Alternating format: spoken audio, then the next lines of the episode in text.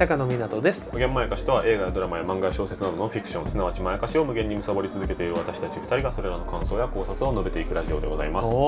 ということで今日はコンテンツではなく雑談会なんですけどはいはい。何の話ですかあのねなんかねその安直な定説みたいなのが僕あんまり好きじゃなくてですね。安直な定説。あうん。安直な定説まあジンクスと言ってもいいかもしれないですあージンクス？なるほどね。うんなんか、なんていうのかな？一般論としてのジンクスみたいなやつではい言われてるものでうんうんうん。これなんだってずっと思ってるやつがあってはいはいはいはい。なんか人生にうん。モテ期は3回あるって言うじゃないですか。ああそれは聞くね。ね。いや俺なんなら信じてたもん。ああ、うん。まあでも、そもちろん信じても全然いいと思ういやし。でもあの正直ね、はい。それを聞いたのうは、ん、もう中学かもしれないねそうね。で、多分ね、うん調べてみたんですけど、うんてかまあ調べてみたっていうか、うんそういうこと言い出す人がいたら、うんえ、それいつ聞きましたみたいなことを結構あ聞いてるんだけあど、うんめちゃくちゃ歴史古いっぽいんですよ。やっぱそうなんだ。だから、僕も信じちゃったけど、うん。理屈はないっすよ。そうですよね。で理屈とかなしに信じちゃう年頃に聞いたから、そういうもんなんだって思っちゃってたけど、今となっては、うん何だったんだろう。ね、で気はするする最初に言い出した人とかを知ってる人いたらぜひ教えてほしいんですけど、はいはこれ結構巧妙なところがあるなと思って、いはい。はこれ信じちゃうようにできてると思うんですよ。い。なるほど。そうの、ん。3回あるって言われたら、うん。今がどっかだって思うじゃないですか。ああ。その1の前か、1の途中か、はいはいはい1と2の間か、2の途中か、2と3の間か、3の途中か、3の後っていう、はいはいはい。まあ結構わかりやすく区切られることになりますよね。なるほどなるほど。で、今モテてなかった場合、うん。これから3回あるんだうん。って思うか、はいはいはい。あと2回だって思うか、うんあと1回だって思うんだと思うんですよ。はいはいはいはい。もう3回使ったなって多分思わないと思うんですよ。いやー、そんな気はする。ね。うん。で、それは、もう自分に都合のいいようにうん。数えられるうん。優しい説なんだと思うんですよね。あー、優しい説。あ、いいこと言うそう。で、これっいいじゃんて、その人を励ますときとか、うんその自分を鼓舞するときとか、うん。まあなんていうのかな、そのポジティブであるという手を取っての自虐をするときによく使うじゃないですか。はいはいはい。いや、まだ人生モテ期3回あるっていうから、ちなみに俺1回も来てないですけどね。あと3回来ますけどね。みたいな、まだある前提で基本的に使うじゃないですか。はいはいはいはい。使ってるわ。3回使い切ったっすわーっていう時にこれ引用しないじゃないですか。しないしない。うんで、この3という数が、すごい巧妙 で、なるほど。今ちょっとモテてきてるなって思う人でさえ、うん1回目か2回目にカウントすると思うんですよ。うん、ですると思今までにモテた回数が、例えば小学校で1回、中学校で1回、高校で1回、あった人がじゃあ大学生活してるとするじゃないでう。すか。一番弱いやつを数えなければいいことになるじゃないですか。うん。なるなる。中学でのモテが小と高に比べてちょっと弱かった場合、うん。あれはでもなんか小学校のモテの延長で、そうそうそう。あの、多分、1と2を統合すると思う。そうですよね。だから、あと俺は1回あるんだ。うんっ。ていう、都合のいい解釈が、超できるから、ただ広まってるんだと思う。どう思います？いや、でも、希望に満ちてるとは思いますよ。そうですよね。だかうんら作った人多分めっちゃ優しい。優しい人だと思うし、だから自分も、なんならそれを聞いた時になぜ信じたかというと、うん希望があるからだった気がする。そうですよね。うん。で、その時に、なんか、全員何々なんだよっていう、その説、客観的な法則として言われるからなって思ってるんであって、いやいや、高野くんはね、30代でめっちゃモテるから。はいはいはい。とか言ってくるおじさんとかお姉さんとかいても、うぜって思うじゃないですか。何を根拠にみたいなね。何が根拠なんですか？ってなんなら、その思春期だったら反論したくなるぐらいの。はいはいはいはい。でも、いや、全員そうだから、はいはいはいはい。みたいな言い方をされて、3だから。って言われると、あ、1か2はまだ残ってるな。って誰しも思えるはいはいはい。システム。なるほどね。システムとしてね。そう。だ結構、その、安直で嫌だなって思ってたんですけど、考えると結構すごいんじゃないかっていう。優しい話なんですね。そう。だから詐欺のテクニックとかにも使えちゃうなんてこと言うの優しい話してたのに。なんだよ、急に。なんでそっちに舵切れんのよ、今。じゃあ、優しい方で言うわ。優しい方で言うと、い人生でうん。大切な友達に出会うタイミングは3回。みたいな言い方もできるじゃないですか。言い方もできる。そしたら、あ、あの幼馴染のあいつは確実に1で、うん。とか、いや、今もう3人いちゃった場合にはその人大事にするし、ああ、なんかそれで似たようなね、ソウルメイトには、なんか何回会うとか聞いたことあるかも。あ、でも同じ理論で成り立ってると思うわ。ああ、でもさ、うん。いや、少々今大切な人に会うっていうのを聞いて、はい。やや違和感を覚えたのが、あの、大切な人っていうのが、うん。なんか不変な気がしない、はいはいはい。何を言いたいかっていうと、モテってうん、うん。時代によってうん種類が変わる感覚があるの。そうですね。うん例えば、うんその、小学校の時は足速いやつが一番モテるっていうのはよく言うじゃないですか。はいはいはいはい。それが、なんかその高校とか大学になったら面白いやつがモテるみたいな。はいはいはいはい。で、大人になったらなんかできるやつがモテるみたいなのとかあるじゃないですか。そういう時代が変わってう、ん。誰がも、どんな性質を持ってる人がはいモテるかっていうのが変わるっていう前提をなんとなく思ってるからこそ、ああ、確かに。3回っていうのを信じられるのかもって思うんですよ。確かにルールが変わるから、そその、野球だったらう。うん。君はダメでした。うんサッカーだったら輝けるかもしれない。そうそうそうで、そう。サッカー時代がありますみたいな。そうそうそうそうそう。全員サッカーをしなきゃいけない時代があります。そうそうそうそうそう。で、いやいや、もう野球もサッカーもダメだったな。いやいや、大丈夫。この後の人生で、砲丸投げしかやっちゃいけない時代が来ます。そうそうそう。とか、やってないでしょみんな、砲丸投げちゃんと。うん強いか弱いか知らないじゃん。で、しかも、その小学校の時に、うん。俺って絶対砲丸投げタイプなんだよなって思ってる、ん鬱屈としたものを抱えてるやついると思うのよい。や、そう、だからルール変更があるっていうところまでは、うん。その、なんだろうな、人生への見通しというか、うん。が立ってる人に使える薬ですね。だから小学生の時とかにこれ言われてもあんまピンとこないかもしれないですね。あんまピンとこないかもだけど、中学とかになったら、うん。多分、中学になって、やっとこう感じる、思春期にもなるのもあるけそうど、足速いやつがモテなくなってるうん。ってそ、いう。うの。まず思春期が、うん。その、モテのルールうん。の確実に変わる1回目ですよ、あね一回目だ、一回目。その前に、なんか低学年、小学校低学年ぐらいまでの、うんもう本当に赤ん坊みたいな時代と、うん。ちょっと自我持ち始めた、うん一番生意気な子供みたいな、はいはいはい。小学校中学年、高学年のあたりで薄い線は俺1個ある気がするんですあるあるある。るあるある。でも確実に、その自分についての重大事としてうん、降りかかってくるルール確実に変わってるんだけど、うんっていうのは中2とかっすよね。そうそう。で、その感覚があるから、うん俺3回っていうの響くのかもって今思った。確かに今後ルール変更うがん。3回あるとしたら、うん。その全部にはまればいけるかもしれないっていうことでね。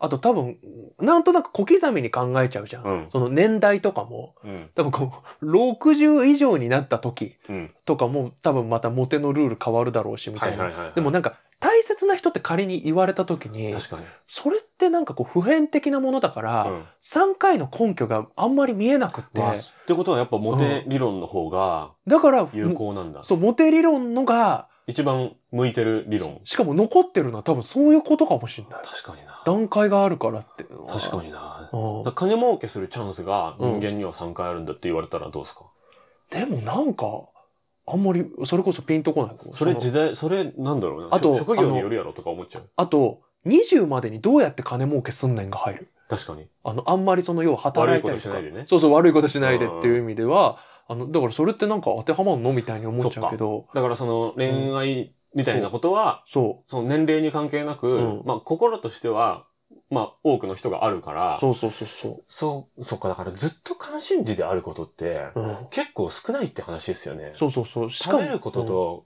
恋愛とかってやっぱ無敵なのかもしれないですね。無敵だし、しかうんも食べ物と恋愛って、うん。あの、時代によってちょっとずつ変化していく。はいはい。食べ物の趣味とかも変化していくしっていうのも含めて、うん。い結構無敵なのかや、確かにな。そこに当てはまるって意味で3回。やっぱだから人生にモテ期は3回あるっていうのは、うんそのワンパッケージとして結構優れてるっていうことですよね。ああ、優れてるけどさ、うん。あの、ここでちょっと挑戦してみたいのがさ本当に3回かって。いや、そうなんだから、俺は、ごめん、その、なんか、騙しのテクニックうん。と、とも言えるし、うんそのセラピーのテクニックとも言えるけど、うん。としては効果的だけど、うん事実としてはめちゃくちゃじゃん。っ めちゃくちゃて思い。ますけどね。まあまあ正直めちゃくちゃではあるうん。から、いや、3回ってうん。結構じゃない？うーん、まあそうね。まあでも人生をこう俯瞰でかん終わってみないと分かんないってとこあるよね。あ、だから誰も証明できないからこそ、そう悪魔の証明だから悪魔の証明だから、そうそうそうそう。残り続けてるとも言える。そりゃさ、終わってみてさ、人生をこう俯瞰で見た時にさ、うんそどんなにちっちゃい波でもいいからさ、うんピクンピクンピクンってところはさ、数えようと思えば3山はうん、まあ。変動してればできるでしょっていう。できるできる。それが、そのバイト先で女子と喋った。週一で喋る時期があった。うん。とかをカウントしてもいいっちゃいいまあわけじゃないですか。。っていう、そうだよ。だから悪魔の証明であるところが結構立ち悪いなとは思うよ。ちょっと待って、あのさ、どっち、どっちなのよ、スタンスが。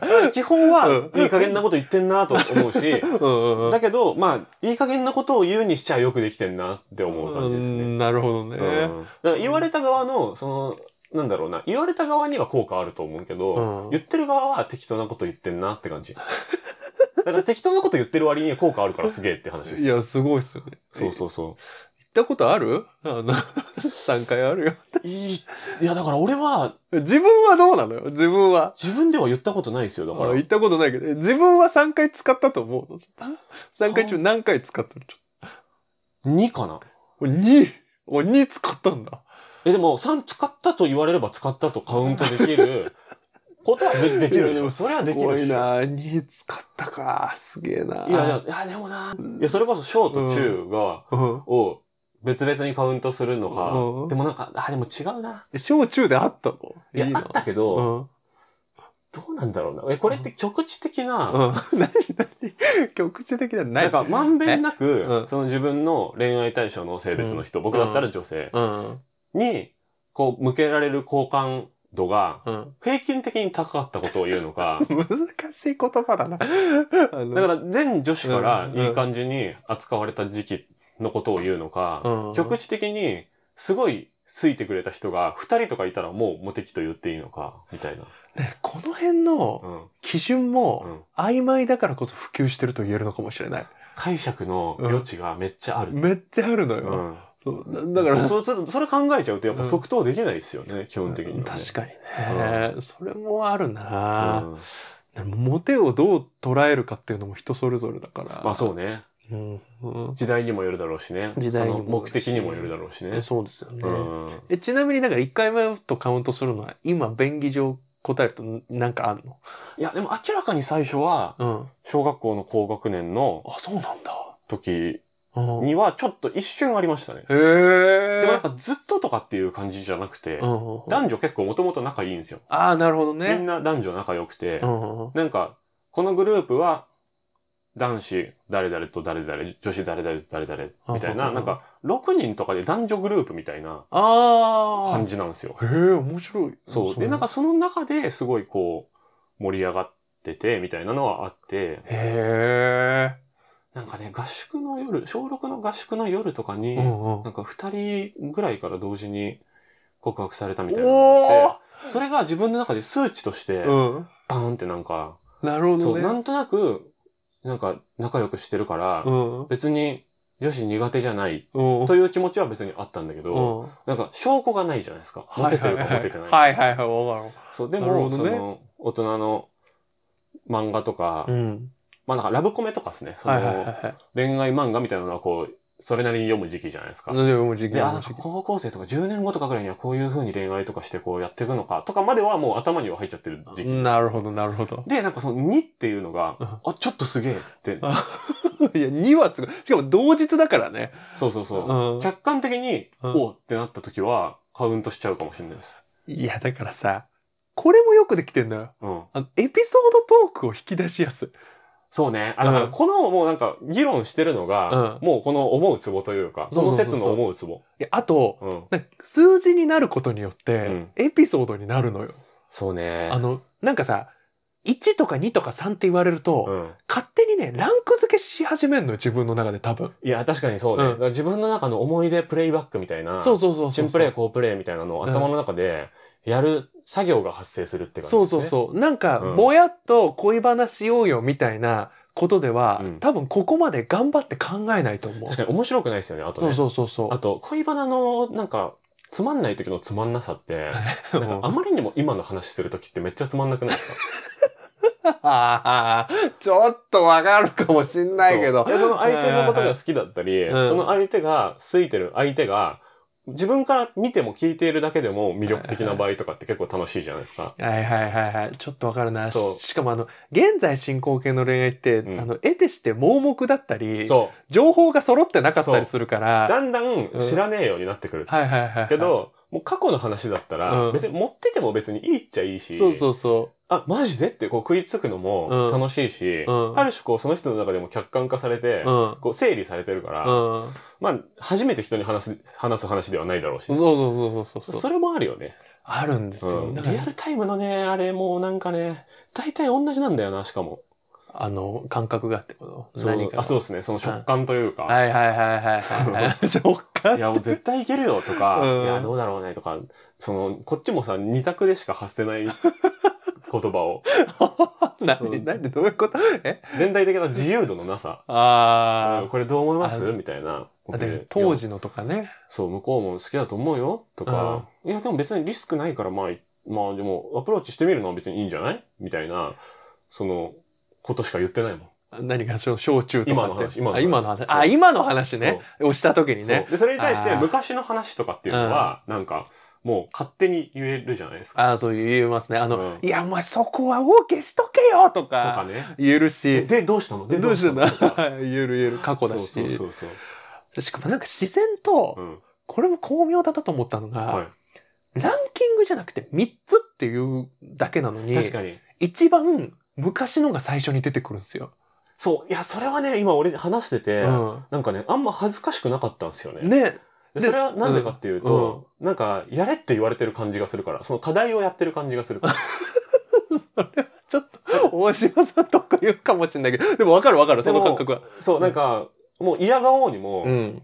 まあじゃあ人生今まで生きてきた中で唯一こう一番ピクンとこう盛り上がったところの最初の、うん。これモテ的な何かかもしれないって、うんピクンと思った瞬間でもいいから喋るうん。って言われたら、大体一個はひねり出せると思うんですよね。しかも、え、じゃあ、い唯一のモテ期教えてって言われると、うん。もっといっぱい考えちゃうと思うんですけど、確かに。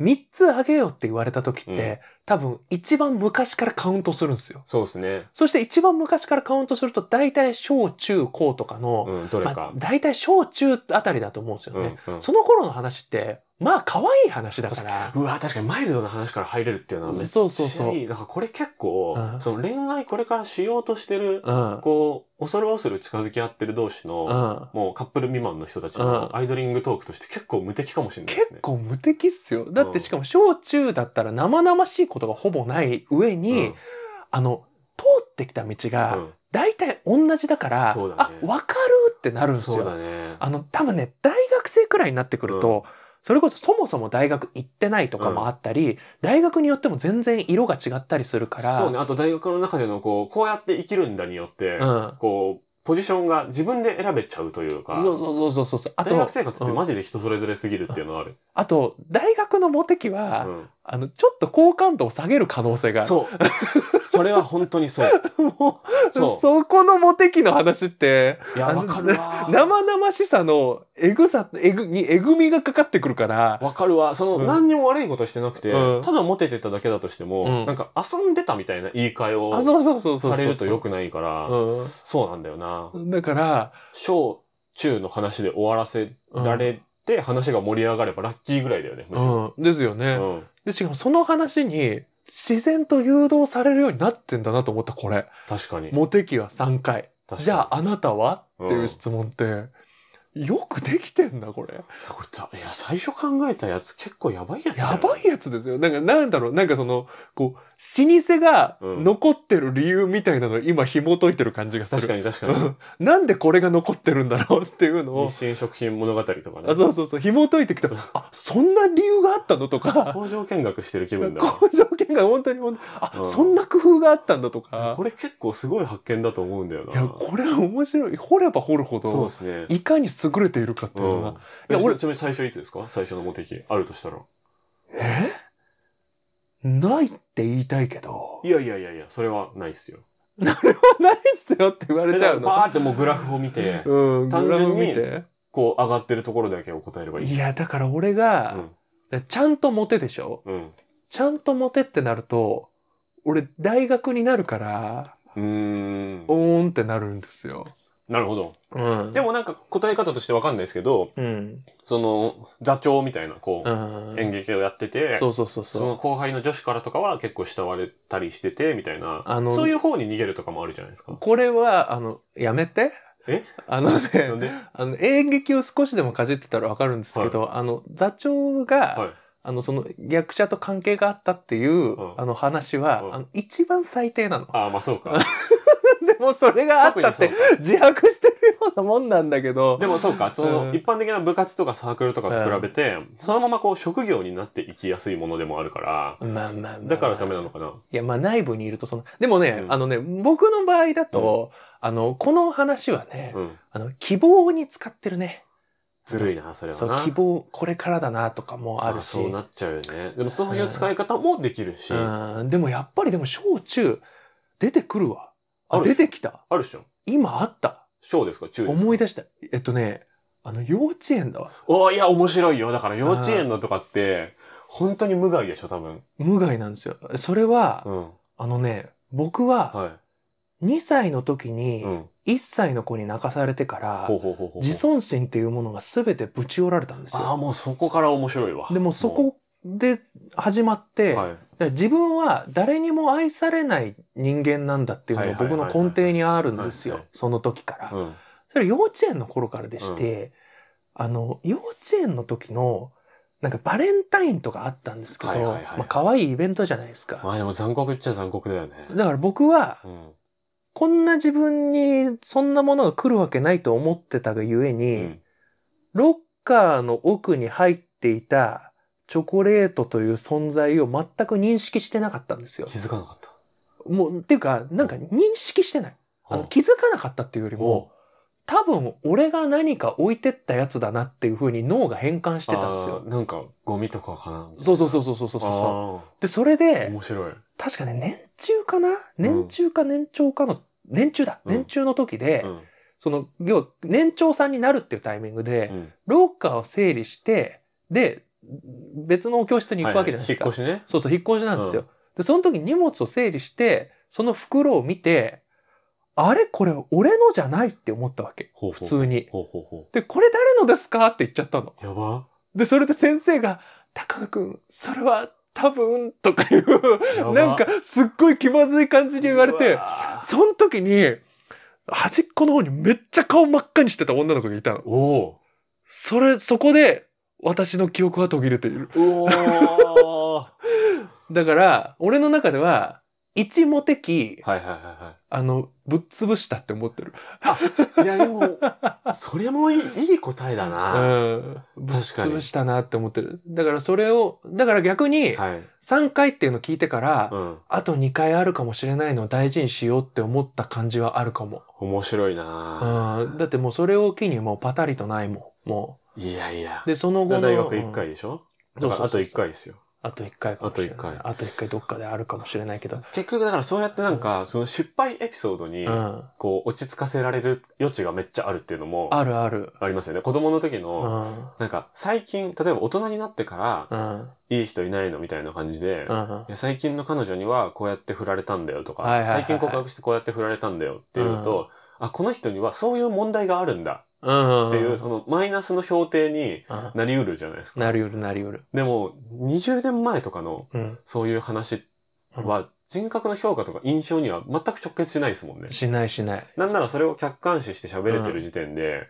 ああ、なんか面白い人なんだな、みたいな感じ。しかも大体あの反省の話になるから。そうね。やっぱ自虐のエピソードって強いんだよな。そうですね。だから自虐のエピソードも出せるし、自虐じゃなく、なんかその、ちょっとあの、甘酸っぱいエピソードとしても出せるしっていうのを考えると、そうですね。確かにな。で、しかも今の僕みたいに、そのうん卑怯なこともできるわけですよ。こうあのうん本当に言いたくないやつは、あの、ちょっと棚に上げておいて、あの、一番可愛いのを、うんあの、モテとしてカウントして、これテクニックよね。っていうのができる余地もあるってことですよ。うんこのうん3回理論。モテ期3これ回理論。は結構人と仲良くなるテクニック論として結構すごい気がするな。すごいな、これ。今後、使おう。うん別にあの、本恋人の。愛相手とかじゃなくてそも、アイスブレイクトークとして、そうそうそそうね、な全く恋愛に興味ないですっていう人うんにするのだけはちょっと気をつけなきゃいけないけう。ど、そうですね。ちょっと恋愛の話みたいなのに、うんなりかけた時とかに、うんうんなんか生々しい話じゃなく盛り上がれる、盛り上がれる。こう、なんていうの？一個のハンドルとしてう、んうんうんめっちゃいいかもしれない。あと俺はもう結構ね、子供時代の話ってう、んめっちゃ大事だと思ってるの。子供時代の話を最初の方にして楽しめなかったらもううまくいかないっすよいやー、わかる。そうそうそうそう。うんやっぱりその根っこというか原点みたいなところもあるし、うんうんなんかやっぱりこう、ちょっと大きくなってからの話っていうのって、いろいろと経験してからのものだから、うん意外と似通ってたり、そうね。聞いても参考にならなかったりするんですよ。うん本人のその人となりみたいなのが、うん。実はその社交の部分であって、そうね。あとどうしてもなんか自慢みたいな、うん。それ言ってどうすんのみたいなうん。感じに聞こえちゃう時もあるんだよね。あるんですよね。でもなんかやっぱ子供の時の話って、うん意外と持ってくの難しくて、そうね。なんかこう、突っ込んだみたいになっちゃうんですよ。うん。いきなりなんか突っ込んだこと聞いてくんなみたいな。確かに、キモいよね。そうそうそう。いきなり、うん、え、ちなみに幼稚園の時ってどんな子だったんですか？